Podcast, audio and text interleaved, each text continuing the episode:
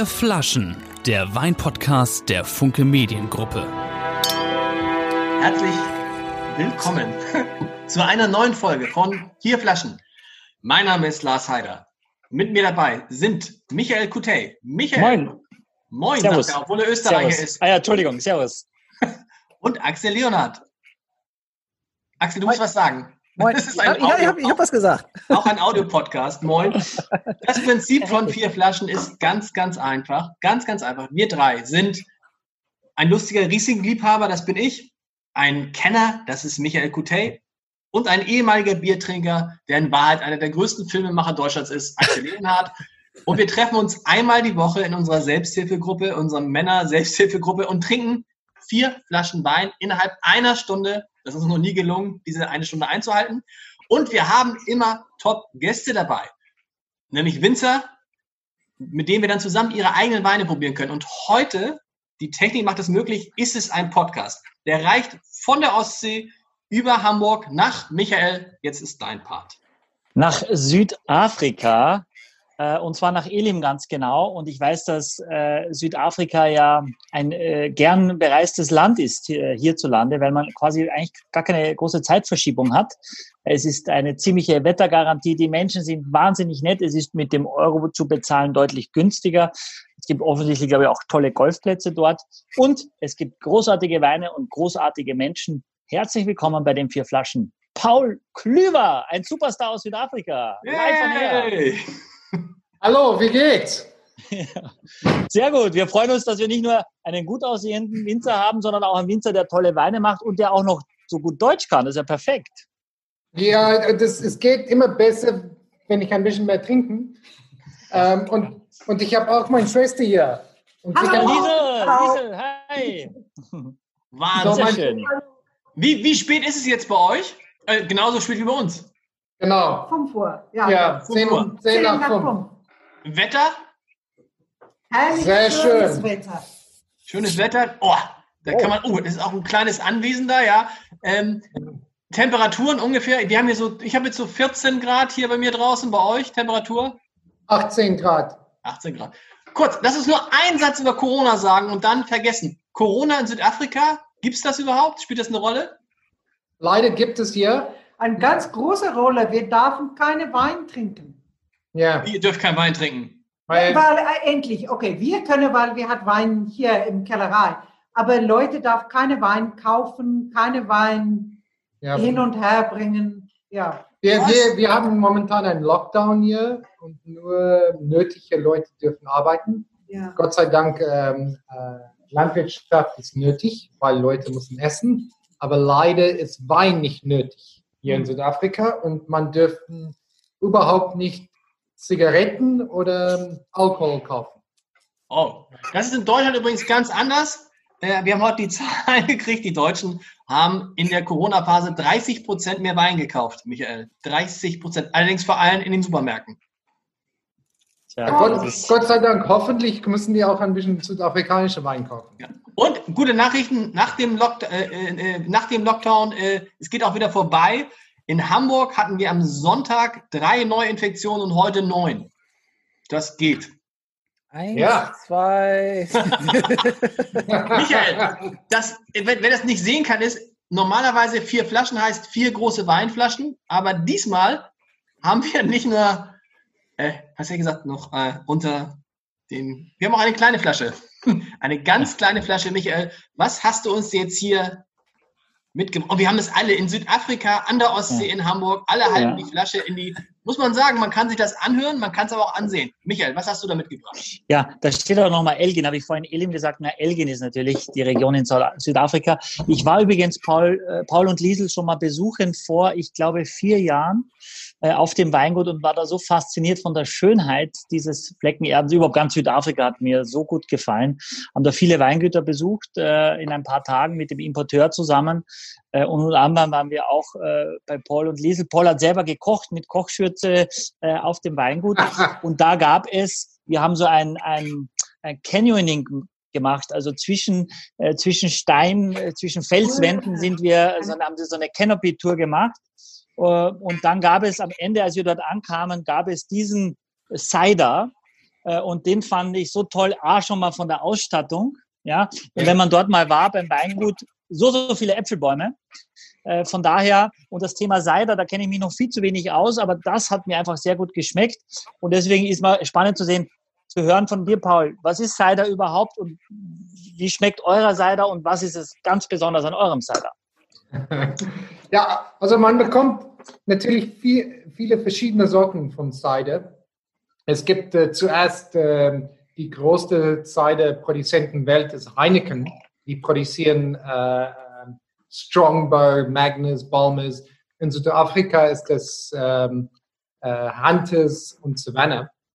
Ähm, und dann natürlich bekommt man auch die Seite von, von Frankreich. Äh, die, die, sind ein bisschen mehr so ähm, Craft-Ciders. Äh, und äh, unsere Seite ist so ähnlich, weil äh, ähm, Strongbow wird produziert von äh, Konzentration. Ähm, äh, unsere Seite ist von äh, Äpfel, die wir ernten und dann bekommen wir die Saft, wir vergieren das und, und dann trinken wir das. So einfach, so genauso wie Wein. Also eigentlich ist es ja rein faktisch gesehen ein Apfelschaumwein, so würde man das sagen. Genau. Ja. Ich rieche Honig, ich rieche Honig, kann das sein? Ich rieche stark Honig. Ist da Honig drin? Nein. Ich rieche eher, ich habe so eine Apfelnote. es kann sein, dass du Honig riechen, aber es ist kein Honig drin. es ist nur Apfel. Es ist nur ja. Apfel. Nur Apfel, ja. Muss man es eigentlich auch so schwenken oder? Schwenken? Schwenken auch hier, ne? Ja, man muss es schwenken, sagt. Also, äh, ich sagen, und ich möchte einen kleinen, ich möchte einen kleinen Toast ausbringen. Was ja. trinkt ein echter Haider? Leider. Ja, das ist ein komplexer Reim. Aber ganz schön. stark, ganz stark. Michael, sag mal, Cider trinkt man am Anfang. Wozu trinkt man? Aperitif? Ja, für Aperitif. Äh, ja. Schweinbraten. Ja. Schnitzel, die geht auch ganz gut ja. mit. Man muss ja sagen, hat ja ein bisschen Alkohol, hat 4,5 Prozent Alkohol. Also ist ähnlich wie vielleicht ein Bier, wie ein leichteres Bier vom Alkoholgehalt. Ja. Äh, trinkt ihr das auch mit auf Eis, mit Eiswürfel oder trinkt ihr das plain? Ja, also ich trinke das plain, aber man kann das mit Eis, äh, auch mit Eis und vielleicht ähm, ein bisschen Zitronen da drin auch mal probieren. Ähm, äh, und man kann es auch in einen Cocktail trinken. Okay. Ähm, ja. Es wirkt sehr trocken. Wie viel Zucker ist denn da noch drin? Ist das komplett durchgegoren? So, ähm, es hat äh, 27 Restzucker drin. Okay. Ähm, aber normalerweise, ähm, zum Beispiel Tantes hier in Südafrika hat ähm, fast 60. Äh, okay, äh, das ist doppelt. Ja. ja also das ist doppelt das hier. Äh, ich finde das sehr schön. Ich, ich sage normalerweise, das ist ein Cider für, für Wine-Lovers, äh, die Weinliebhaber. Das stimmt. Ähm, ja, so das, das trinkt für mich so ähnlich wie ein Sekt. Mhm. Und wie viel, wie viel, wie viel äh, verschiedene Sorten Äpfel sind da drin oder ist es nur eine Sorte, die besonders tanninreich ist, die Schale dicker oder? Also es gibt äh, fünf, fünf verschiedene Äpfelsorten da drin. Ähm, äh, und das, äh, die, Percentage, äh, ja, Prozentsatz, ja. Mhm. ja ähm, endet von jedes Jahr. So normalerweise haben wir sehr viel Granny Smith, äh, Pink Lady, Sundowner. Aber wenn wir nicht genug Zucker bekommen von diesen Äpfeln, dann benutzen wir ein bisschen mehr Golden Delicious. Weil Golden Delicious hat mehr, mehr Süßigkeit. Und woher kommt dieser, woher kommt dieser Honiggeschmack? Das ist echt so sehr Honig. Mm. Ich mag das sehr gerne. Es schmeckt ey, wirklich, es hat was, es ist eine Mischung zwischen Wein und Sekt, aber es hat nicht dieses manchmal stumpfe, wie ich finde, vom Sekt. Es hat dieses, ja. Diese leichte Honignote. Ich finde, den Apfel schmeckt man gar nicht so stark raus. Das ist doch, Wein, doch, schmeckt man doch. Aber die Honignote ist für mich dominant, fast schon. Ja, ja das kann sein, so, so die Süßigkeit von den Äpfeln gibt man diese Honiggeschmack und äh, ähm, ja. Und das war mit Wein, Weinhefe. Die Gärung war mit Weinhefe getan. Hm. Okay, die Vergärung mit Weinhefe. Und ist es so, dass es, dass dieser diesjährige Cider anders schmeckt als der Cider vom letzten Jahr, weil, weil die Ernte anders ist, die Aufteilung der Äpfel? Oder versucht ihr, nee, dass, da, dass es jedes Jahr gleich konstant schmeckt? Versuchen wir jedes Jahr so gleich konstant. So, ich werde sagen, so fast wie ein Sekt.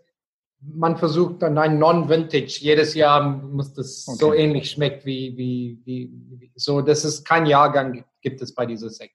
Oder Okay. diese Seite, Seite, ja.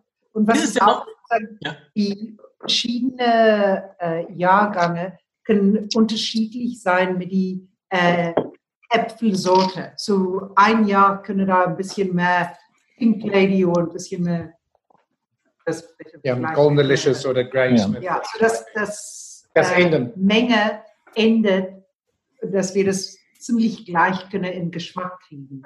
Axel, du musst es doch lieben, oder? Ich finde das ganz so- gut. Aber Ich bin, ich bin, mein Vater, der hat immer den blauen Bock mitgebracht. Äh, das ist äh, ein deutscher Appleboy. Kennt, Ja. kennt ihr den? Nein.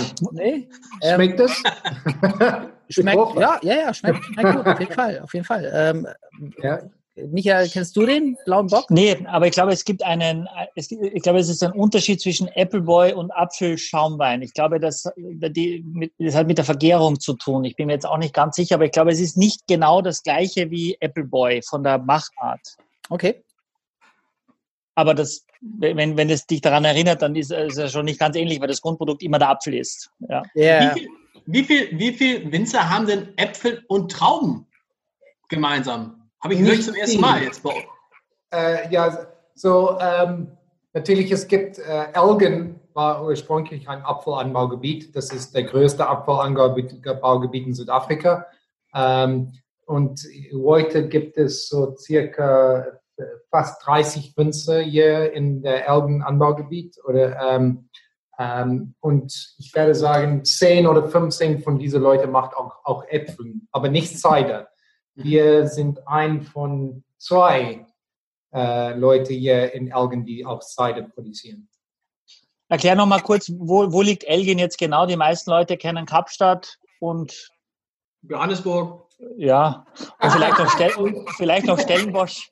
Ja, hoffentlich Stellenbosch, ja. ähm, so, wir sind äh, circa eine Stunde von Kapstadt, ähm, in, äh, der östlich, südöstlich von Kapstadt. Wenn man von Kapstadt nach Hermanus fahren, wo man normalerweise die Wallen anschauen, ähm, so wir, wir sind zwischen die zwei da. Ähm, es dauert äh, normalerweise eine Stunde von, von Kapstadt nach Stellenbosch, es dauert auch von Kapstadt nach uns eine Stunde. Okay. So Das bist du- 70 Kilometer. Ja, 70, 70 Kilometer weg. Genau. Okay. Ihr seid beide, ihr seid beide, äh, ihr seid beide von Nationalität her, seid ihr äh, Südafrikaner, Engländer, wo kommt ihr her? Südafrikaner. Ja, wir sind Südafrikaner. Ja. Also, Weil du so gut Deutsch sprichst, deshalb, das klingt so, als Deswegen könntet ihr auch Engländer sein, weil du so gut Deutsch sprichst. ja, Entschuldigung, sorry. nein, schon lange her, aber 150 Jahre her war äh, unsere Familie von Deutschland, in, äh, von Bremen, äh, so äh, Niedersachsen. Ähm, Von Bremen Ah. oder von Niedersachsen? Das ist ja ein großer Unterschied. Aus Bremen. Du weißt es nicht. ja, ja, ja, so an Pferden, Pferden an der Weser. Ja, eine Pferden kennt man. Genau. Ja. So, äh, wirklich? Axel? Ja, ich, ich kenne das. Ein Kumpel von mir kommt daher. Und Gib doch mal. Wir, ich aber, kenne auch einen, der war mal 150 Chefredakteur beim Weser-Kurier. kenn ich auch. Ähm, aber 150 Jahre, wie, von wem hast du denn Deutsch gelernt? Ja, ich, ich war äh, äh, ein deutscher Austauschstudent und dann habe ich auch Deutsch bei, ähm, in der Schule gelernt. Und ich bin jetzt auch geheiratet mit einer Deutschen. Von, von Deutschland, von Frankfurt, ja. Sehr gut. Ja, dann lernt man ein bisschen besser, normalerweise. Ja, die, die Schimpfwörter das- wahrscheinlich. Das muss, das muss nichts heißen, wie man äh, am Beispiel von Michael sieht. Ja, genau. Wo ist, wo ist es zu? Wo ist es zu? Der auch Ja, super. Dann würden wir gleich zum ersten Wein gehen, vielleicht, Paul. Ein Sauvignon Aus- Blanc, eins, ein, ein, eine Rebsorte, äh, die sehr bekannt ist in Südafrika.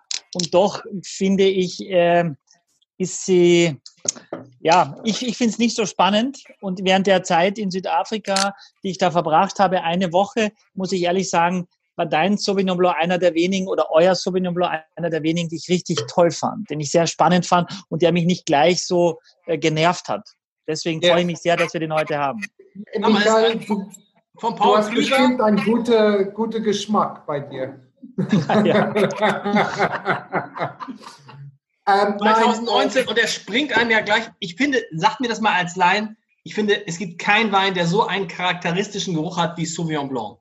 Der einzige Wein, den ich immer erkenne, ist Sauvignon Blanc. Beim Riesling weiß man es nicht, beim Chardonnay, aber Sauvignon Blanc, weißt du, ist Sauvignon Blanc. Ja, Ha, das ist stimmt. so. Ja. Stimmt, ja, stimmt. Michael, stimmt. Ja, es gibt natürlich auch sehr aromatische Rebsorten wie gelber Muscatella, wo du dieses, dieses kräutrig-würzige auch hast oder Gewürztraminer. Aber Sauvignon Blanc, auch so wie er hier gemacht ist, von der Aromatik, äh, wenn, wenn ein Wein also so ein Bouquet dir entgegenbringt, dann ist es in der Regel, und da hast du recht, kann natürlich auch Scheurebe, sehr verwandter äh, des Sauvignon Blancs, von der Aromatik auch mal so sein, aber natürlich hast du recht. Was ist das Besondere an deinem Sauvignon Blanc, Paul? Also ich muss zuerst sagen, äh, Elgin finde ich ein gutes Anbaugebiet für Sauvignon Blanc, weil ähm, so Elgin ist der kühlste Anbaugebiet in Südafrika. Ähm, und wir ernten äh, durchschnittlich so ein nach eineinhalb Monat Sauvignon Blanc später als Stellenbosch. Und ähm, äh, was wir dann bekommen hier ist diese schöne Säure bei dieser Wein ähm, und das ist alles natürliche äh, Säure, so das bleibt zusammen in, in das Wein ein Jahr später. Ähm, was ich hier schön finde, ist äh, schöne Frucht.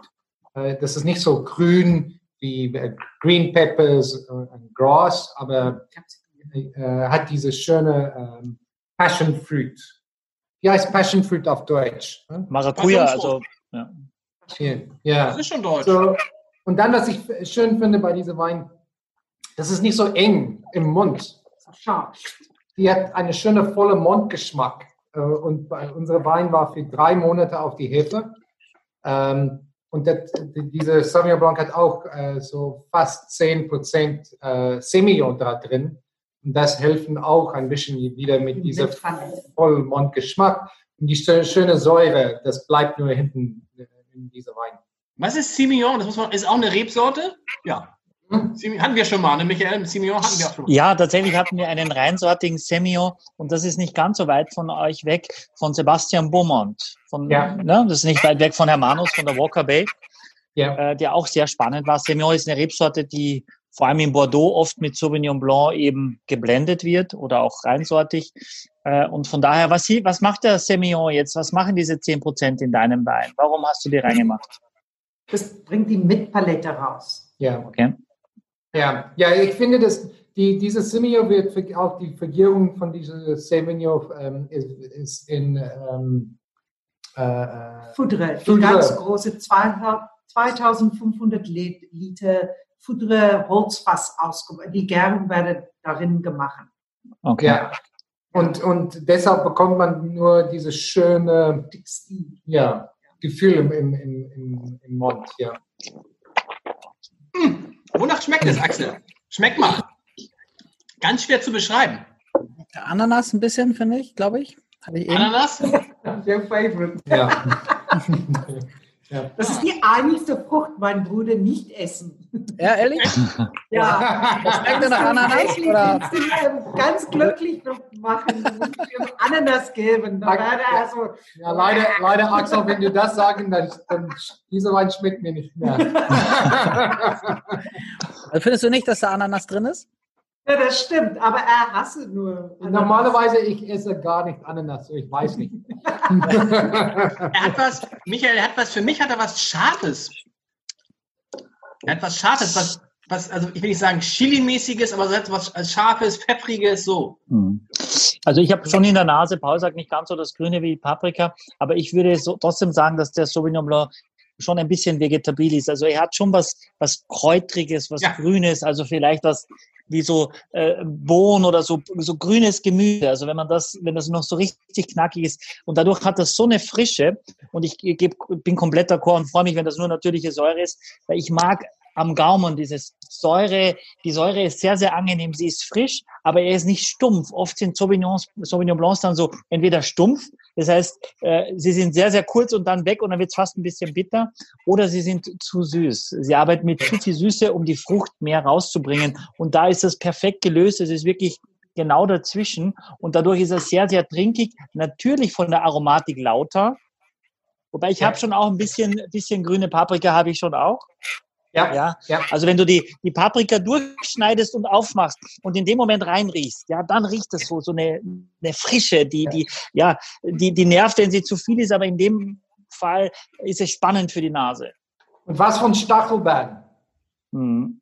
So ein bisschen Ja. Stachelbeeren. Aber du hast total recht. Es ist, es ist so der erste Wein, der richtig nach Gemüse schmeckt. Was? Ja, ja, man Ja. will ja Gemüse ist ja nicht so sexy, man sagt, ich glaube ich, hätte in 200 Jahren hier keine, keine Paprika und Bohnen gerochen. Aber das liegt natürlich an mir, weil ich das irgendwie nicht. Nee, aber es schon. Aber schmeckt es mal. Es hat was, es hat was, es hat was, es hat was, äh, äh, wie hast du es gesagt? Du hast ja Veggie, was hast du gesagt? vegetabil sagt man, ja, das ist natürlich auch viel netter als dein, dein Wein schmeckt nach Gemüse. Das ist natürlich jetzt nicht so cool. Wenn man schafft, dass der Wein nach, nach Bohnen und Paprika und ich finde so ein bisschen ganz leichte Chili, das ist das, wahrscheinlich deine grüne Paprika ist meine gelbe Chili. Also, Mhm. Aber, finde, aber Zitrusfrüchte schmeckt dir da gar nicht drin, oder? nein. Ganz wenig, überraschend, äh, auch eigentlich ganz wenig Apfel. Wäre jetzt naheliegend, Ja. wenn man sogar ein Cidre macht, aber habe ich auch nicht, sondern das ist eher, ähm, und ich finde, es ist nicht ganz so, ähm, was es oft bei Sauvignon Blanc gibt, und ich habe das auch schon bei Winzern in Südafrika, die mir das auch gesagt haben, dass sie zehn verschiedene Michi, Hefen nehmen. Michi, äh, Ja. Sorry, aber ich glaube, ich kann es auflösen, weil, äh, guck mal, den trinkt er gerade, ne? Ja, ja, genau. Ich glaube, Du ich hatte den hier aufgemacht. ja. ja, okay. Ich, ich versuche mal den, über den wir gerade sprechen. Das muss man jetzt, muss man jetzt für die Hörer sagen. Also der äh, Kollege Axel Leonard hat, nachdem er den Cider geäxt hat, Cider geäxt hat, schon mal den Chardonnay aufgemacht. Den würden wir mal als dritte Flasche erst probieren. Kein Wunder, dass wir dann, Der ja sehr, sehr zitrisch ist, sehr viel Ananas hat. man ist ja froh, dass er den Rotwein nicht getrunken hat. Also, Ja. Ja, Ich muss sagen, es gibt, es gibt bestimmt äh, Zitronen und ein bisschen Ananas im Chardonnay. Äh, äh, was eben äh, mir Winzer dann gesagt haben, ist, weißt du, wir nutzen so viele verschiedene Hefen, äh, Aromahefen und sagen, die eine Hefe ist eben für die Ananas, die andere Hefe ist für die Stachelbeere, die andere Hefe. Ja. Wie wird das bei dir gemacht? Oder wie sagt ihr, könnt, kannst du den Wein oder willst du den Wein so machen, wie, wie der Konsument es gerade mag? Oder sagst du, ich mache den Wein so, wie die Reben es hergeben und fertig? Ich, ich werde sagen, wir, wir möchten gerne, was die Reben geben, im, im, im Flasche machen, äh, ähm, In die Flasche bringen, ja.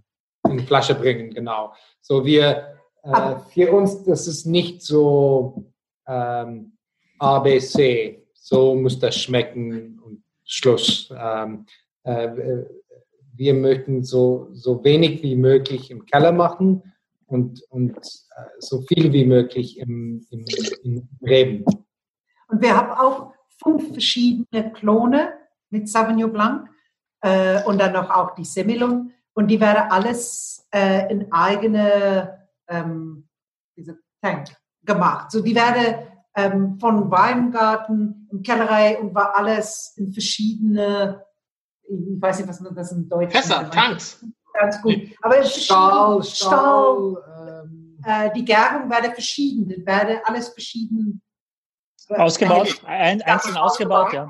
Und dann nachher kommen wir und dann gucken wir, okay, ein bisschen von dieser, ein bisschen die und dann gucken, was ist das beste Menge, das zusammenzusitzen, das zu kriegen, was jetzt im Glas ist. So, das, da, darum kriegt man auch verschiedene, nicht nur ein, nicht nur ähm, dieser Stachelbeere und nicht nur also nicht nur eines äh, Dimension, weil das sind verschiedene ja, Building Blocks. Ich weiß nicht, wie Ja. man das alles Naja, klar, klar. Aber es ist trotzdem angenehm, finde ich, dass es schon eine, du erkennst eine klare Linie. Es ist jetzt nicht, weil das ist nämlich mühsam für den Trinker, äh, wenn du alle zehn Sekunden irgendwo was anderes in einer Wucht reinfährt, reinfährt in die Nase und, und auf, die, auf die Zunge und danach gleich wieder weg ist. Also so wie ein, ein Strohfeuer, wie so ein ganz äh, Stück Papier, das brennt und dann ist es gleich weg. Ja, und das Ja, mag ich genau. an dem Wein sehr. Ja, oh, ich, ich finde auch für, für uns ist es sehr wichtig, Wein mit einer schönen Balance zu, zu machen. Ähm, äh, ähm, unsere ähm, Kellermeister, er war bei Paul Pontelle vom Schotte Morge und äh, schon damals hat er gefragt, was muss als, als, als Winzer, was soll ich machen mit meinem Wein? Das ist die drei wi- wichtigste Sache. Ja, und, und er hat gesagt, es, es ist nur drei Sachen. Balance, Balance, Balance. So Balance, Balance, Balance. Aber Äh, heißt das dann auch, dass der, wir haben es ja oft so, dass die Weine, wir hatten ver- vergangene Woche ein, ein, ein, ein Riesling, der vor einer sieben Tage vorher abgefüllt wurde und der hat sich quasi während des Trinkens schon verändert. Ist dieser Sauvignon Blanc, verändert er sich nicht? So wie er jetzt schmeckt, schmeckt er auch in, ist ja ein junger Wein 2019, so schmeckt er auch in zwei, drei, vier, zehn, 15 Jahren? Nee, es, es endet bestimmt äh, äh, mit, mit Zeit. Äh, Aber ich, ich werde sagen, ein guter Wein am Anfang wird immer ein guter Wein bleiben. Ja. Genau, das ist klar. Und ein schlechter Wein kann noch, haben wir gelernt, Michael, also ein guter Wein ist ein guter Wein, ist ein guter Wein. Bei einem schlechten Wein, der am Anfang schlecht ist, kann man noch die Hoffnung haben, er kann aber auch schlecht bleiben. Ja, schlecht, Und es äh, kann ist auch schlechter sein. ja, schle schlecht geht es darum, dass natürlich vielleicht in, in der Jugend, gerade bei Rotweinen, zu viel das Tannin und so weiter. Ich glaube trotzdem, wenn die Balance nicht da ist, kannst du 100 Jahre warten. Äh, aber du, du hast natürlich die Hoffnung, dass sich da noch was verändert. Aber so ein Sauvignon Blanc aus Südafrika, wenn der aus dem Jahrgang 2019 ist, aus meiner Erfahrung kann ich sagen, nach drei Jahren soll der auch getrunken sein. Das sind also nicht Weine, wo man sagt, so oh, in zehn Jahren komme ich vielleicht noch die Stachelbeere noch viel deutlicher raus, sondern das sind Weine für den Konsum, äh, die eben in den ersten drei Jahren getrunken werden. Die Gilt das für alle Sauvignon Blancs? Ähm, nein, es gibt also Weine gerade von der Loire, äh, Sauvignon Blancs, so Sancerres, Puy Fumés, die vielleicht, äh, äh, Didier Dagonot ist zum Beispiel ein Produzent, da trinkst du die Weine die ersten fünf Jahre eigentlich gar nicht, weil sie noch gar nicht so viel Spaß machen und die brauchen viel mehr Zeit. Äh, aber Ja. in der Regel sind Sauvignon Blancs aus Neuseeland, aus Südafrika ähm, auch dafür gemacht, dass sie relativ jung getrunken werden. Aber auch in der Steiermark, äh, von Weingut Thement hatten wir ja schon mal einen äh, Sauvignon Blanc auch. Auch das sind die Top-Sachen, Weine, die äh, in vielen Jahren getrunken werden können erst. Aber die Basissachen sind eben in den ersten fünf Jahren äh, am besten zu, zu genießen. Was kostet Ja. die Flasche, Paul? Gibt es da einen Europreis? Ich habe ihn 10,50. 10,50. Ist das für einen Ja. Sauvignon Blanc? Klingt erstmal günstig für einen Sauvignon Blanc. Da bleibt ja nichts übrig für den armen Paul. Ja, es ist gar nicht schlecht. Hä? Was? 10,50? Naja, we weiß ich, wenn, bestimmt hören uns viele, die auch schon mal in Südafrika waren und man ist dann oft überrascht, dass die Weine dort ja sehr, sehr günstig sind. Ja, auch im Restaurant kosten die sehr wenig. Also ich habe dort einen Wein getrunken, äh, den ich günstiger im Restaurant mit Gläsern, mit Kühler, mit dem ganzen äh, Service äh, getrunken habe, günstiger, als ich ihn in Europa kaufen konnte bei meinem Händler. Ja, Okay. das ist ja schon, weil die Menschen kommen dann aus Südafrika zurück und sagen, boah, der ist aber teuer. Den, aber wo- woran liegt das? Weil die Importeure auch verdienen müssen? Wie, wie stark ist der Export? Äh, So, natürlich, Export für Südafrika sehr wichtig, äh, für uns auch. Wir exportieren circa 50 Prozent von unserem Wein. Ähm, und auch Deutschland. Deutschland ist ein wichtiger Markt für uns. Ähm, ja, wie an liegt es? Ähm, äh, ja, ma- man muss das Schiffen, Steuer, Importier, äh, dann äh, Großhändler und dann Restaurant oder äh, Kleinhändler. Ähm, dann kostet natürlich das ein, ein bisschen mehr als hier in Südafrika. Ähm, ja, äh, ähm, aber ich werde sagen, unsere Sauvignon Blanc wird bestimmt teurer in einem Restaurant in Südafrika als bei euch in, in, in Deutschland. okay, okay. Ja. Mhm. Ja. ja. Also wir haben, wunderbar. gelernt, wir haben gelernt, Sauvignon Blanc schnell trinken. Wie ist es mit dem Chardonnay? Auch schnell trinken? Michael? Nein. Nein, Chardonnay. Wir haben die, zwei, die dritte Flasche. Axel, wir würden jetzt den Chardonnay. Ganz, mal, Axel, Der was, hier? wie schmeckt dieser Wein? wie schmeckt der Chardonnay? Der, Ja, wie schmeckt das? Jetzt habe ich den Sauvignon, Sauvignon Blanc so im Mund. Ja, mal den vielleicht das Chardonnay. Glas einmal vinieren auch, äh, Jungs, weil der Sauvignon Blanc einfach durch seine intensive Aromatik macht es durchaus Sinn, wenn man einmal den Chardonnay schon drin hatte äh, und dann nochmal neu einsteckt, weil einfach der Chardonnay nicht ganz so viel äh, Frucht hat und auch ein bisschen Holz und das ja auch wichtig ist und die Frucht eigentlich da so ein bisschen stören würde. Deswegen geht man sicher, dass das Glas viniert war. Aber der, der Sauvignon Blanc hatte keine Frucht, der hatte Gemüse. Ja, trotzdem hat der Frucht auch gehabt, der hat der Stachelbeere gehabt und äh, ja, Aromatik. Ich muss Aromatik. mal kurz weg und das ausschütten. Aber ich mag ja, wenn hier aufgepasst wird. Guck mal, er trinkt, er trinkt. Ja, heimlich, ja. Heimlich. Ja, deshalb Ja. braucht man zwei Gläser. Oh, der riecht aber ganz, oh, der riecht gut. Leute, Leute, darf ich sagen, der Geruch macht mich schon mal richtig an gerade. Macht mich richtig an, der Geruch. Ja. Muss man den ein bisschen früher öffnen? Ja, würde ich total empfehlen. Auch ist der Wein besser, wenn er ein bisschen Temperatur kriegt.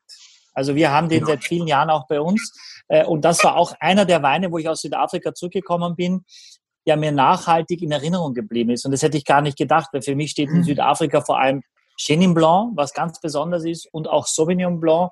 Äh, Und an Chardonnay hätte ich gar nicht so gedacht. Aber ich finde, dieser Wein ist wirklich, wirklich toll. Äh, Und von daher, ja, 2017 Estate Chardonnay. Das heißt, die Frucht kommt nur vom Weingut. Ja. So, ähm, was ich schön hier finde, ist, dass man schmeckt nicht nur Holz, das ist die schöne Frucht in diesem Wein.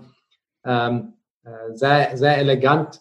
Ähm, äh, das ist alles spontan Vergärung im, im Keller. Alles Holzvergärung, im, auch im Keller, neun Monaten im Holz. Ähm, what's aged Aus, Holz was ausgebaut. ausgebaut, ja, für, für neun, neun Monate ausgebaut im Holz. Ähm, aber man, man bekommt doch immer diese schöne Zitronen, äh, ähm, ich werde nicht sagen Ananas-Axel. Äh, ähm,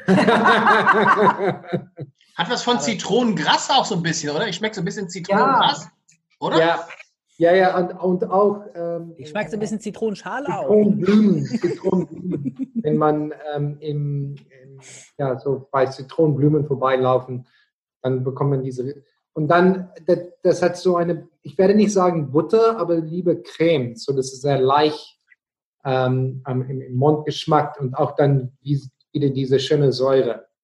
So, man Aber weißt du was? Aber das mit der Butter, ne? Ich Voll, stelle ne? mir gerade vor, dazu jetzt gerade Spargelzeit. Ja, Spargelzeit Oh. dazu, da ist, hast du die Butter, die Soße Hollandaise wird nicht, aber die Butter, ich finde, es schmeckt butterig. Es hat was Buttriges.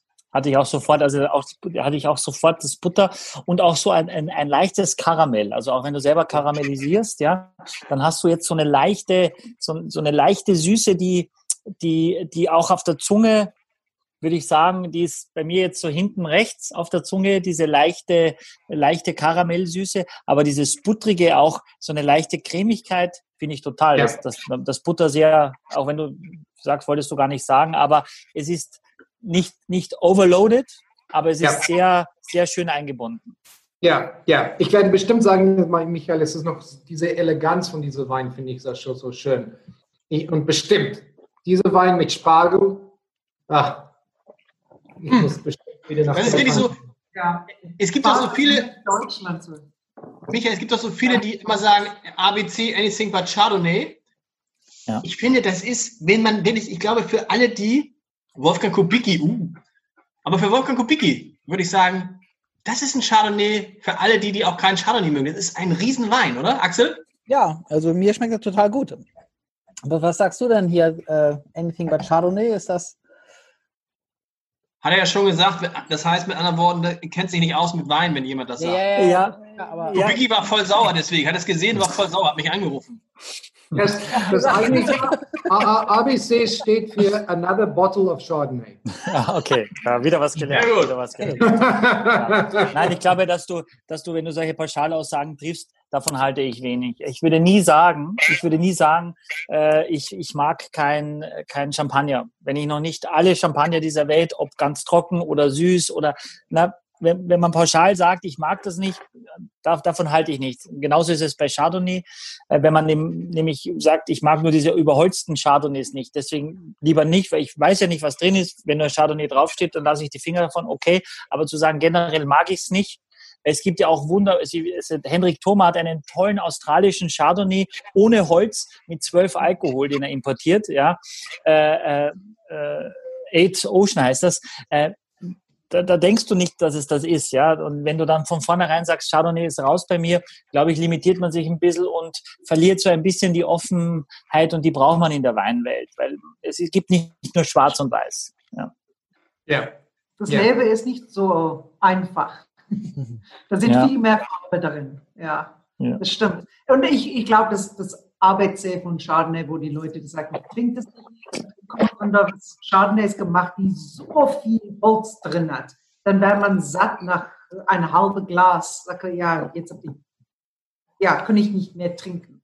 Weil die mehr elegante Chardonnays, da sind so viele verschiedene Chardonnays. Man könnte einen Hm. finden, die wirklich, ja, gefallen. Ja. Liesel, ist denn ein Unterschied, wenn Leute bei euch verkosten, dass zum Beispiel Frauen eher Sauvignon Blanc mögen und Männer eher Chardonnay oder hat das damit gar nichts zu tun? Das, ich glaube mal, das ist mehr die Leute, die ein, wie viel die trinkt. Okay. ja, so. Also ja, ich höre mal nur zu, ja, was Sie sagen. Je mehr das Nein, weil da ist doch, das gibt es Leute, die nicht immer mit so leichte Weine oder so, aber wenn die ein bisschen mehr wissen von Wein, dann trinkt die weniger Sauvignon Blanc und mehr Chardonnay, Chenin, ein bisschen mehr interessante Weine. So, Hm. Das hängt ab von die, die Leute selbst. So, Hm. Sauvignon Blanc werde noch immer viel getrunken, auch in Südafrika, weil das ist ein einfacher Wein. Es ist ein Wein, die, ja, man braucht nicht viel, ja, nur für Genießen. Ja. Hm. So. Man kriegt auch viel komplexe Sauvignon Blancs und verschiedene, aber die, ja, ich finde, das ist ein gut Intritt, ja, Hm. Anfang. Ja. So, ja, bisher, Leute. bisher haben wir doch den Chardonnay eigentlich immer als solch, so ein Wein beschrieben, oder? Wie gesagt, wenn wir es pauschal gemacht haben, glaube ich aber nicht, sondern so viel Chardonnay hatten wir ja noch gar nicht. Wir hatten Nee. ja von, vom Gerhard Markovic ja auch einen, der ein bisschen Holz hatte, weil das die Rebsorte einfach hergibt. Also Chardonnays komplett ohne Holz sind doch sehr häufig eher langweilig. Nicht immer, Ja. aber in der Regel ja. Und deswegen äh, nimmt, nimmt man auch das Holz. Wenn man das so einsetzt, so pointiert und nicht äh, äh, too much, dann passt das wunderbar. Ist Wie ist das vom teuer, Michael? Ist der teuer? Äh, ne, das äh, teurer ist das Sauvignon Blanc, der kostet 18,50. Der Chardonnay. Ja, aber du musst aber allein denken, äh, dass der im Holzfass liegt, ja, Äh, und das Holzfass kostet ja auch und das kannst du nicht äh, immer äh, nehmen, sondern nach, nach dem dritten Mal äh, gibt das Holz einfach auch nicht mehr so viel Geschmack ab und von daher ähm, ist das deutlich teurer in der Produktion einfach. Darf ich eine Frage stellen? Ich sah eben gerade, wie Axel äh, an der Flasche roch. Macht man das? Riecht man an der Flasche? Klar, wusstest du das nicht? Also man riecht nicht an der Flasche und man riecht eigentlich auch nicht am Kork. Leute, die am Kork riechen, finde ich auch echt grausam. Das der machen Regel- alle doch. Wir machen den. Korken, riechen dann so am Kork und dann denkst du so, oh, der kennt sich richtig aus. Ja, ja, finde ich ist so ein bisschen grausam. wie, wie ins Taschentuch gucken, wenn man irgendwie reingenießt hat. Ja. Wieso, was, was, jetzt, ihr müsst ihr uns allein erzählen, wieso darf man am Kork nicht riechen? Man denkt so, Ah, naja, ist nicht- äh, man, man riecht ja am Korken, weil man glaubt, dass man am, am, am Geruch des Korkens erkennen kann, ob der Wein einen Fehler hat oder nicht. Ja. Aber. Kork an sich riecht ja schon immer ein bisschen. Ne? nach Kork. Von daher würde ich eher den Wein probieren. Äh, Ein Kork kann auch ziemlich derbe äh, riechen und der Wein kann trotzdem einwandfrei sein. Ja. Aber ich habe schon ganz viele im Restaurant, ganz viele Kellner und so gesehen, die dann Korken rausgezogen haben, dann kurz so an die Nase. Ist, da sieht man, der hat keine Ahnung. Ah, oh, schwer, schwer zu sagen, werde ich gleich verurteilt. Ich halte nichts davon. Ich glaube, du musst den Wein probieren und an der Nase vorbeiziehen. Gut, jetzt äh, aktuell muss der Mundschutz vorbeiziehen, ist eh schwierig. Äh, also, glaube ich nicht, dass das, ähm, dass das zielführend ist, weil es ersetzt nicht die, ähm, äh, das Abschätzen des Weines am Gaumen mit der Nase, weil dafür ist, äh, der Kork ist ein Naturprodukt, ja, und deswegen Also Habt ihr denn Probleme mit Kork, Paul, jetzt generell? Weil ihr den habt ihr, ist ein Naturkork auch der Chardonnay? Ja, also die Chardonnay ist Naturkork. Ähm, wir, Gott sei Dank nicht. Ähm, Okay. Aber ähm, wir haben äh, vor 15 Jahren angefangen mit auch Screwcap, Stelven mit, mit Chardonnay. Ähm, aber wir, wir haben 2017 war der erste Jahr, die wir wieder zurückgehen nach Kork. Warum? Und, äh, und wir, wir bekommen heute viel bessere Kork als vorher. hier in Okay. Warum hat der Sauvignon Blanc, warum hat der einen Schraubverschluss? Weil beim Sauvignon Blanc kommt es nicht drauf an. Äh, weil die Sauvignon Blanc, wir, wir möchten Frischheit behalten. Ähm, man behalten das nicht so lange. Die Chardonnay ist normalerweise äh, ein bisschen länger im, im Flasche äh, und wir finden dann äh, mit, mit Kork die ähm, äh, Sulfur ist Schwefel? Schwefel? Schwal, ist es Schwal? Ähm, Äh, Sulfur ist Schwefel. oh, ja, Schwefel, Schwefel, ja. Da- da- da- Die Korken nehmen das ein bisschen weg. Ähm, Okay. Und, ähm, ja, finden wir, finden wir, das ist besser. Michael, erklär uns mal, uns Laien, Korken, Schraubverschluss. Also Ich, ich stelle stell ja erstaunlich, erstaunlich fest, ich habe ja, wo hab ich denn meinen? Ich habe ein, ein ganz tolles äh, Kellnermesser. Mit einem Flaschenöffner dran. Ja. Also Das ist, offensichtlich, ja, fürs, offensichtlich für Ciderabende. für nee, für, für diesen Tag heute habe ich extra gekauft mit Öffner. Aber früher gab es nur Korken. Dann hatte man den Eindruck, es gibt irgendwie nur noch Schraubverschlüsse. Und wir stellen fest, wir haben ganz schön viele Korken auch. Wo, wonach geht das? Was ist der Unterschied zwischen Korken und Schraubverschluss? Mm, Also äh, der Schraubverschluss ist ein, also man sagt auch den, den Stelvin, das ist nochmal ein bisschen anders als der klassische Schraubverschluss, weil eben äh, äh, es muss ja trotzdem immer irgendwas drin sein, damit das dichtet. Ne? Also irgendein Fremdkörper, weil Metall auf Metall äh, funktioniert ja nicht wirklich. Ja? Und von daher hat man auch hier drin in dem Stelvin-Verschluss, wenn du das siehst, ähm, so ein bisschen Kunststoff ist das, ja. Ja. Und da ist es eben essentiell, dass man etwas hat, was nichts an den Wein abgibt. Ja. Wenn ich also den Wein im Schraubverschluss lagere, dann ist, ist es für mich ein klares Zeichen, dass ich in der Regel, es gibt immer Ausnahmen, es gibt auch Winzer mit ganz, ganz hochwertigen Weinen oder von der Kultur abhängig, aber der, der Kork ist einfach bewährt bei uns seit, seitdem es Wein gibt, seitdem man mit, damit äh, verschließt. Und deswegen ist das bewährt und warum sollte man darauf eingreifen? Man, es gibt den Schraubverschluss verhältnismäßig noch gar nicht so lange, dass man weiß, wie schmeckt ein 50 Jahre alter Wein, der im Schraubverschluss abgefüllt wurde. Ja, das heißt ja, und man hat dann den Schraubverschluss etabliert, um einfach zu sagen, wenn ich nur, äh, ich habe 10 äh, 10 Prozent Anteil hochwertiger Korken und ich brauche aber 100 Prozent. Das heißt, die Korkindustrie hat sehr schnell Korkeichen auch geliefert, die noch nicht ausgewachsen waren, die fehlerhaft waren, um diese, auf diese 100 Prozent zu kommen. Und dann hat die Weinindustrie darauf reagiert und hat gesagt, okay, alle Weine, die, die fertig in die Flasche kommen, die also genau so getrunken werden sollen in den nächsten zwei, drei Jahren, die mache ich unter Schraubverschluss. Das heißt, es passiert nach außen fast kein Austausch. Ganz, ganz minimaler Austausch, aber fast kein Austausch. Das heißt, die Reife ist innerhalb der Flasche. Beim Korken ist es anders. Ja, da habe ich deutlich mehr Austausch nach außen.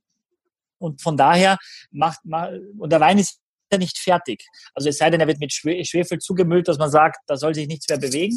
Ähm, man braucht auch in der Regel ein bisschen weniger Schwefel, sogar mit dem Schraubverschluss, weil es ja innen drin fest bleibt. Es ist also Mhm. nicht verkehrt und auch gar nicht ungesund, äh, wenn man den Schraubverschluss hat. Aber der Kork lässt also ein junger Wein, wenn wir den Sauvignon Blanc jetzt, den von Paul, den Sauvignon Blanc 2019, auch nochmal als 219er im Schraubverschluss, äh, im, im, im Kork hätten, dann würde uns der heute wahrscheinlich besser schmecken, weil der Korkverschluss das ein bisschen reifen, ein bisschen öffnen schon lässt, ja. Wobei, wenn wir den in drei Jahren trinken würden, den Sauvignon Blanc im Kork, dann wäre er uns wahrscheinlich schon zu alt. Und im Schraubverschluss hätte der gleiche Wein noch mehr Frische erhalten. Und deswegen macht man das. Und es ist auch nur gut für die Natur, äh, wenn man eben den, äh, dieses Naturprodukt Korken, weil es wird in der Regel ja danach weggeschmissen. Es sind ja die wenigsten, die äh, sagen, ich, ich sammle das. Es gibt auch fast keine Sammelstellen mehr, wo du Korken sammeln kannst. Meine Kinder sammeln das, finden das ganz toll. Was machen die damit? Das weiß ich nicht, aber sie sammeln die Ja. Korken. Genau, früher konnte man ihn noch abgeben bei Weinhändlern und hat eine Flasche Wein bekommen und der hat es eingeschickt oder so, macht man heutzutage nicht mehr. Ich dachte, es gibt ist dann aber- die Natur kein Kork zu verwenden. Also wegen, Ja, gut, wegen dem Ding. Anbau der, der Korkeichen. Genau, ja, genau. Ja, aber es ist ein natürliches Produkt. Wenn ich also gewährleisten kann, dass die Qualität dieser Korkeichen so gut ist und es ist ja auch ein Kaufmän äh, kaufmännisches Anliegen. Jetzt kostet die Flasche 20 Euro und sie hat Kork oder 18,50 und sie hat Kork. Dann ärgern wir uns natürlich. Das ist ja nervig. Also zum einen, weil wir haben nur die eine kalt gestellt. Jetzt haben wir also keinen kalten Wein. Axel, kannst du dir gar nicht vorstellen, dass man sowas trinkt, aber ist so, ja. Und dann hast du natürlich ein Problem. Äh, und Das kann auch Äh, 100 Euro kosten, Kork haben übrigens. ja, dann tut es noch mehr weh oder kann 1000 Euro kosten und Kork haben.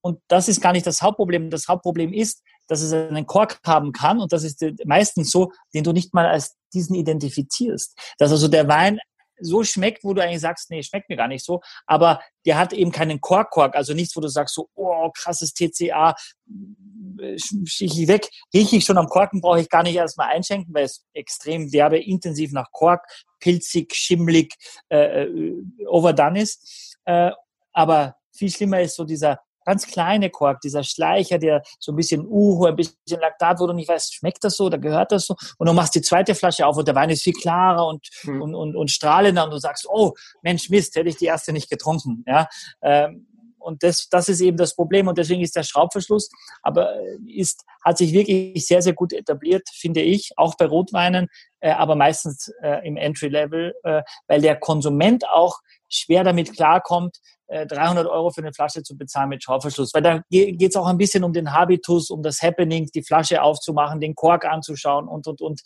Ähm, aber Australien zum Beispiel macht top äh, Rotweine äh, auch mit Schraubverschluss und äh, es ist von allen akzeptiert. Sehr gut. Sag mal, bevor wir zur vierten Flasche kommen, äh, wollen wir einmal Schießen nach Südafrika sagen, würde ich sagen, und vielen Dank sagen. Lass uns doch mal einen, einen Screenshot machen. Einen Screenshot müssen wir machen, genau. Haben wir noch was im Glas? Oh, dieser, also dieser Chardonnay, Chardonnay, Leute, Ja. Holla die Waldfee. Oder? Und wir, haben, und wir haben jetzt 2016 bei uns im, im, im Club und ich muss sagen, das tut ihm so gut, dieses extra Jahr. Also das ist ein Wein, der wirklich mit ein bisschen Reifung auch besser wird. Wollen wir einmal anstoßen hier virtuell? Axel, machst du einen Screenshot? Ja, ich, ich muss beide Hände dafür haben, das ist immer so ein bisschen schwierig. Sofort, ich pack was ins Glas. So. Ähm, Axel, alle in die Kamera. Alle in die Kamera. Das muss man Ja. erklären für alle, die uns nur hören. Man kann uns auch sehen auf YouTube. Sehr gut. Wir sagen vielen, vielen. Dank nach Südafrika. Vielen Dank. Vielen Dank. Prost. Wohl. Danke, Prost. Liesel, Paul. Ciao. Danke. Ciao, vielen Dank. Danke. Tschüss. Tschüss. Großartig. Ein großartiger Chardonnay. Kriegt man auch in, Hm. kriegt man auch in Deutschland. Offensichtlich. Ja, genau, ja. Tatsächlich ein Importeur aus Bremen, die das äh, nach Deutschland holen und äh, Ah, er kam doch aus Bremen. Die Familie kam aus Bremen. Aus ja, Pferden aus, an der Eiler. aus, aus Pferden. Hm? Genau, ja. Du hast uns noch einen Wein mitgebracht. Ich muss ja mal, das ist ganz wichtig, Michael Coutet besteht darauf, besteht darauf, dass keine Man sagt Folge auch Kutei länger. übrigens. Coutet, habe ich richtig gesagt? Coutet? Man sagt auch Kutei. Danke. Besteht darauf, dass keine Folge länger als 60 Minuten dauert? Ja, wobei es gab ja ein paar Zuschauermeinungen, die gesagt haben, schön, dass Lars den Wein, äh, Axel den Wein in der Sonne stehen hat, aber ist egal. Es gab ein paar Zuschauermeinungen, die gesagt haben, äh, es ist Nicht gar so nicht schlimm, wenn es länger dauert. Nein. Ah, du sagst, dass es schlimm ist. Es Ja, gab übrigens finde, auch, ja. ein Hörer schrieb neulich, das war ganz schlimm, äh, kann der Heider einfach mal weniger reden? Also, ja, Ist das nicht? ja. Michael das- K. Punkt stand da unter. Aber es ist süß. Oh Mensch, ich wollte das, ich lese es gleich nochmal vor. Wir haben eine solche Ja, schöne Mail. Wir haben solche schöne Mails bekommen. Ich hole die. Ihr, ihr schenkt schon mal ein. Madonna haben wir hier. Nee, ein Rotwein. Ein Ja. Rotwein. Domaine de la Madone. Ähm, wir hatten schon einmal, unser erster Rotwein war auch aus dem Beaujolais. Ja, ein hundertprozentiger Gamay. Äh, und so ist es dieser auch. Äh, und den habe ich erst vor kurzem kennengelernt und ich, mich macht der Wein sehr, sehr an und das, der passt jetzt perfekt in die Zeit, die jetzt kommt oder auch schon war. Es gab ja schon sehr viele schöne, warme Tage. Ich habe ihn ein bisschen gekühlt vorher, das würde ich euch auch noch vorschlagen, äh, den Wein in den Kühlschrank äh, nehmen und dann so eine halbe Stunde, dreiviertel Stunde vorher rausnehmen und dann hat er die perfekte Temperatur. Was wäre denn so denn in Grad die perfekte Temperatur? Ja, ich, wenn ich es mir aussuchen könnte, würde ich sagen, den würde ich so bei 13, 14 Grad trinken. Ja, 13, 13 wäre es perfekt, wenn ich es mir aussuchen könnte. Ja. Hast du eigentlich irgendwie, also gibt es so Kühlschränke oder hast du so einen Kühlschrank, der die Weine auf so eine Te- Trinktemperatur bringt? Du hattest Nee, ja auch mal gesagt, nee? Hm. du hast ja auch mal gesagt, dass Weißweine irgendwie die meisten zu kalt getrunken werden. Ja, ja, das stimmt. Also das ist wichtig, dass man da den Kühlschrank nicht zu kalt einstellt. Auch seinen Lagerschrank ist eh eine energetische Sache. Wenn ich den äh, bei einem Weinschrank einstelle bei 10 Grad, bei 11 Grad, wunderbar, dann bin ich so edgy, dass ich sagen kann, ich mache den Weißwein rauf und stelle ihn nochmal kurz in den Kühlschrank und dann verliert er die 2 Grad und ich stelle den Rotwein raus und dann gewinnt er diese 2 Grad und schon habe ich die perfekte Trinktemperatur. Alles andere ist, ich habe ja nicht mal ein Weinthermometer, ich kann es auch nur fühlen und ich kann natürlich den Wein einmal äh, ziemlich kalt trinken und dann probieren alle 10 Minuten mit ein bisschen, ich meine, allein wenn ich es einschenke, durch die große Oberfläche des Glases kriegt er schon mal ein Grad zusätzlich dazu. Okay. Ne? Und sobald ich schwenke und viel Wein Oberfläche gebe, wird es automatisch wärmer. Und dann habe ich ein Problem, weil wenn der Wein zu warm ist, kann ich ihn nicht kühlen. Wenn er aber zu, zu kalt ist, dann kann ich mit beiden Handflächen unter das Glas fahren und dann gebe, gebe ich meine Körperwärme schon mal ab. Und es geht wesentlich schneller als Ja. andersrum. Oder dann schenkt man einfach mehr ein ins Glas, weil es schneller warm wird als in der Flasche. Und Weinthermometer, wie funktioniert das? Ja, also entweder, also hält man rein und zeigt dann die Temperatur. Okay. Ja. Ich weiß gar nicht, gibt bestimmt auch digitale. Momentan wird ja überall links und rechts jeder Fieber gemessen. Ähm, Dann kann man das wahrscheinlich auch beim Wein machen. Das finde ich ist aber zu, da sollte man sich nicht darauf festnageln, weil da finde ich es irgendwann auch anstrengend. Also wenn ich jetzt irgendwo eingeladen bin zu Hause äh, bei Der irgendjemandem. steckt so ein Thermometer rein. Der Fuchs Dann nee, noch nicht Wein- trinken. Ja, dann würde ich denken, das ist so ein bisschen Effekthascherei, ein bisschen Angeberei, das würde ich nicht machen. Mal Aber vor, du kommst, natürlich, stell dir mal vor, du kommst irgendwo hin, wo der erst am Korken riecht und dann das Thermometer ins Glas steckt. Ja. Leute, ich will einmal kurz, ich will einmal kurz, ich, ich will einmal kurz vorlesen. Es ist zu schön. Von Sabine. Liebes Podcast-Team, es macht mir einen Heidenspaß oder Heiderspaß, euch zu erleben. Dabei lasse ich mir den optischen Genuss nicht nehmen. Hallo, die Haartracht, damit kann äh, Michael nicht gemeint sein. Doch, und sonstige Entwicklungen zu verfolgen, hat ihren Reiz. Ganz besonders gefällt mir aber das unkonventionelle Umfeld im Studio. Axel arbeitet sich stetig weiter aus dem Hintergrund hervor und verblüfft mit konzentriertem Interesse. Das ist mein Lieblingssatz. Das Lars profitiert, das ist ein Skandal. Lars profitiert Was? von der Corona-Ruhe und Michael würde mich, so ich nicht schon Weingenießerin wäre, mit charmanter Leichtigkeit dazu verführen. Ihr alle drei seid mit so viel Witz und Freude dabei, dass ich nicht mehr des ungeliebten Bügelns bedarf, um mir so nebenbei euren Podcast anzuhören, sondern nunmehr gönne ich ihn mir pur, ohne mehr oder minder notwendige Hände, Händearbeit. Vielen Dank für schmackhaft verpasstes, äh, verpacktes, verpasstes, ich habe so viel Wein, verpacktes Wissen. Viele Grüße, Sabine. Sabine, ah, you made our day. Darauf, darauf trinken wir, oder? sehr Was ist nice. das? Ja, was? Ja, ich rieche. Schwarzwälder Kirschtorte. Michael, Ja, sehr gut. Kirsche ist gut. Kirsche ist auf jeden Fall gut. Schwarzwälder, also- aber richtig Schwarzwälder Kirsch mit so einem Schuss Sahne, ein bisschen Schokolade auch. Mhm. Ja, es riecht, äh, also ich rieche so ein bisschen was, was Herberes auch, nicht nur dieses Sahne. Ja, Zartbitterschokolade. Zartbitter. Ja, ja, okay, würde ich mitgehen.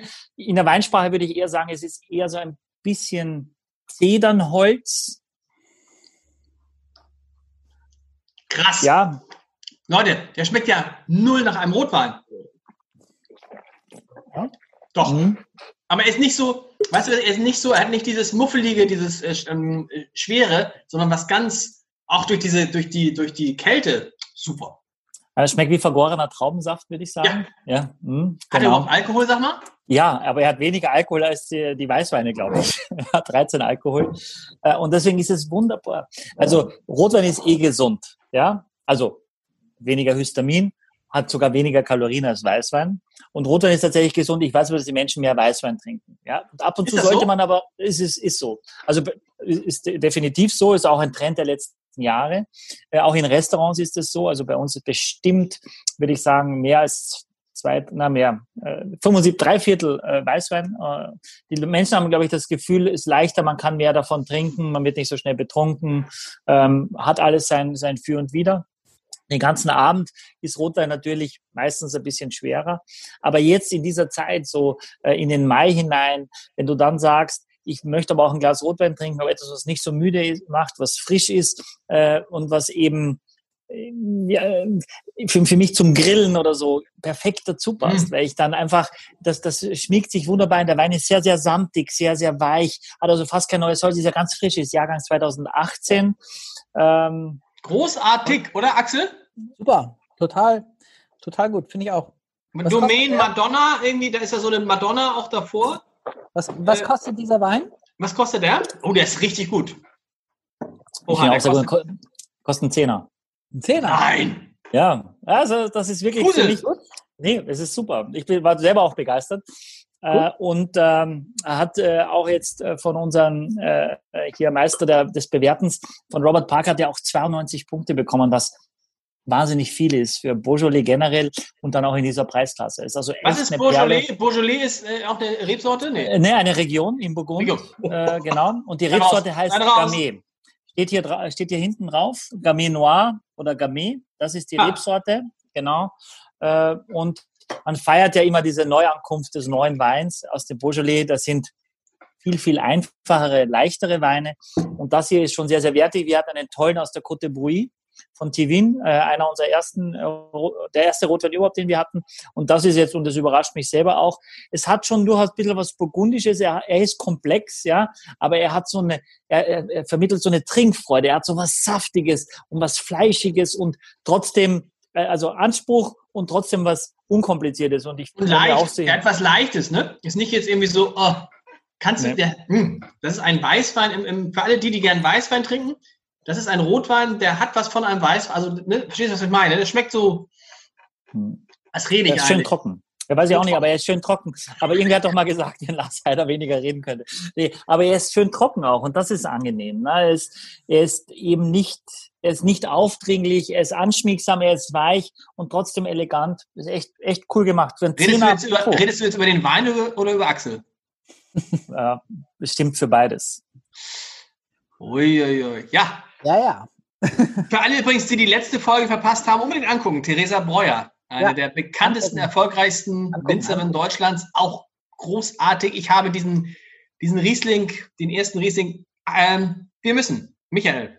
Ja, aber, aber da müssen wir noch mal ein Wort zu verlieren, weil diese beiden Weinflaschen von Theresa Breuer habe ich noch mit großem Genuss ausgetrunken. Ja. Also es hat äh, wirklich richtig, richtig toller Wein. Axel, vielleicht ist es auch mal an der Zeit, man muss wirklich sagen, lieber Michael, du hast uns nicht nur beide zu äh, Alkoholikern gemacht, sondern du hast uns wirklich eine neue Welt erschlossen. Das ist äh, ganz, gerade in Zeiten von, piep, wir sagen nicht, dieses Zeug, was da draußen noch ist, das ist äh, die Rettung gerade.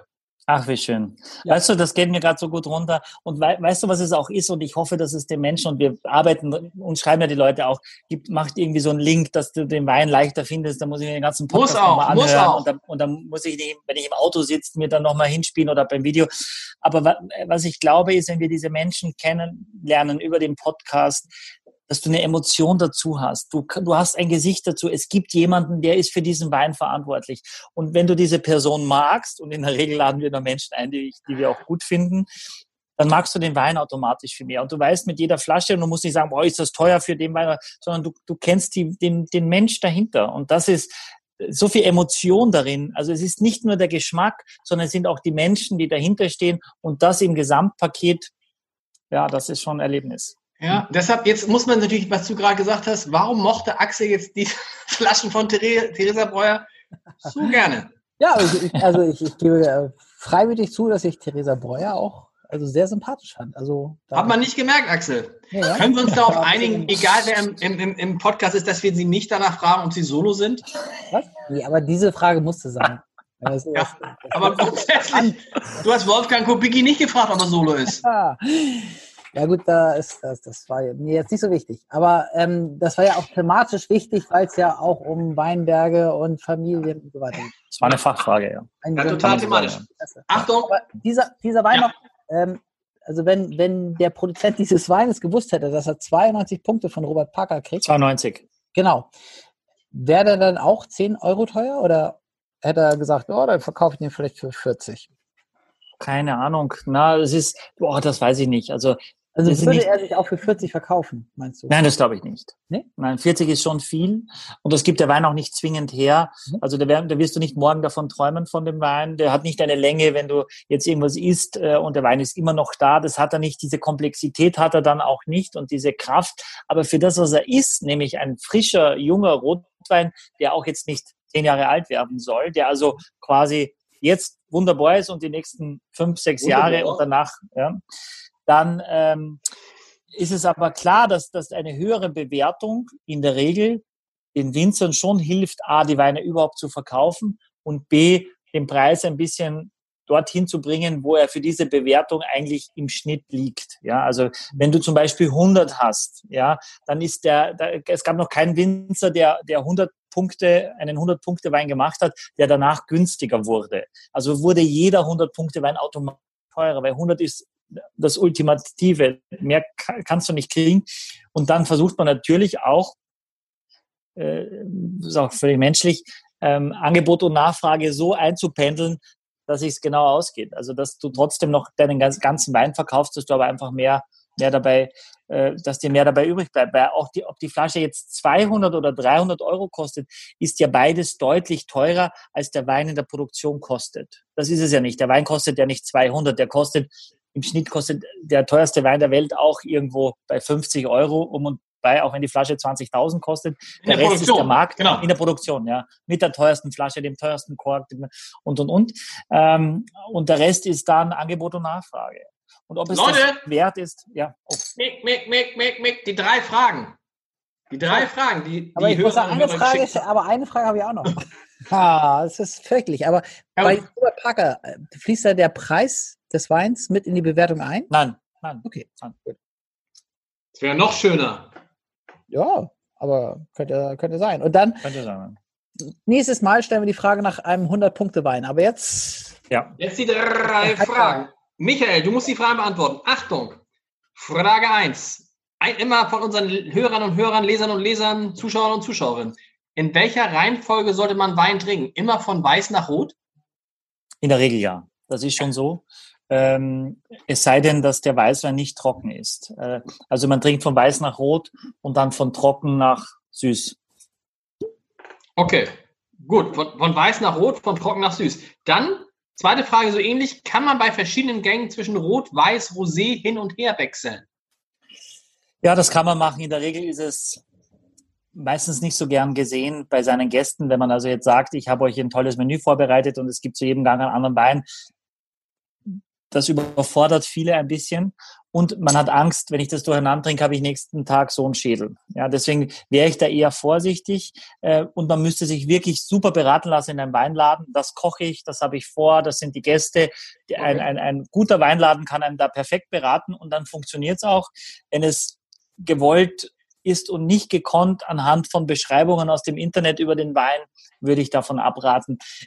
Man kann aber, was man machen kann, ist, wenn man, wenn man vielleicht acht Gäste hat oder zehn oder eh schon viel, man kann einen ähm, Everybody's Darling Weißen und einen Everybody's Darling Rotwein haben und zu jedem Gang eine besondere Flasche dazu aufmachen von irgendwas anderem, was ruhig polarisiert. Also man kann einen Chardonnay mit Holz machen, wenn man in der Basis zum Beispiel einen Grauburgunder, weil wir so oft hatten, oder einen Weißburgunder serviert, wo man sagt, wunderbar, aber dem anspruchsvollen Weintrinker wäre das langweilig. Der möchte vielleicht, sage sag ich, ich habe das nochmal kurz karamellisiert, da den Blumenkohl und deswegen machen wir einen Chardonnay und der hat das Karamell. Und dann kann das funktionieren, ähm, aber es, das sollte jedem freigestellt werden. Und ich finde auch, dass man es ja um das, also ich, ich liebe es, wenn man viel über Wein spricht, aber ich finde, wenn es zu anstrengend, also man wieder auch über andere Themen sprechen und nicht jeder ist immer so Wein interessiert. Also zum Beispiel meine Frau ist dann relativ schnell genervt, wenn wir irgendwo sind und sie sagt, okay, wir haben über die Kinder noch, über die Kinder noch gar nicht gesprochen, über die Hobbys noch gar nicht.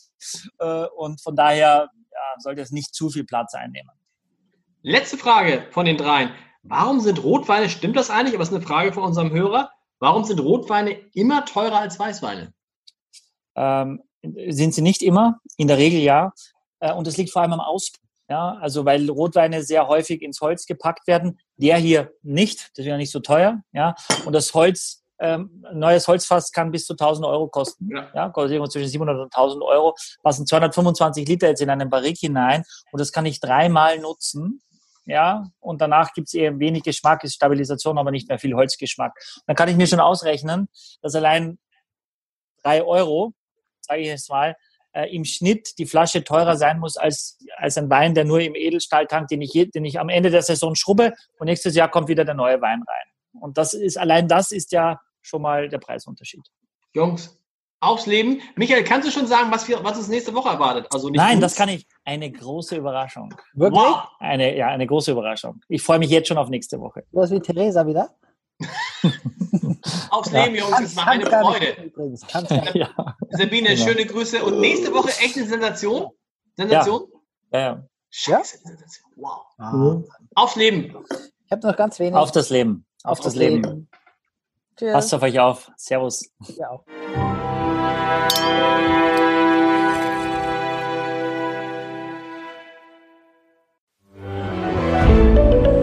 Ein Podcast von Funke.